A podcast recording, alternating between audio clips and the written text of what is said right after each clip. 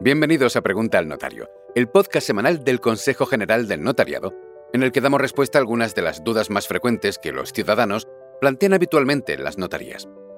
En la pregunta de esta semana vamos a responder a una duda sobre un tema que algunos ciudadanos aún desconocen. He oído que desde hace unos años es posible casarse ante notario. ¿Cómo es el procedimiento? Sí, desde finales de julio de 2015 es posible casarse ante notario. Al igual que en todos los matrimonios civiles, el notario lee ante la pareja los artículos 66, 67 y 68 del Código Civil.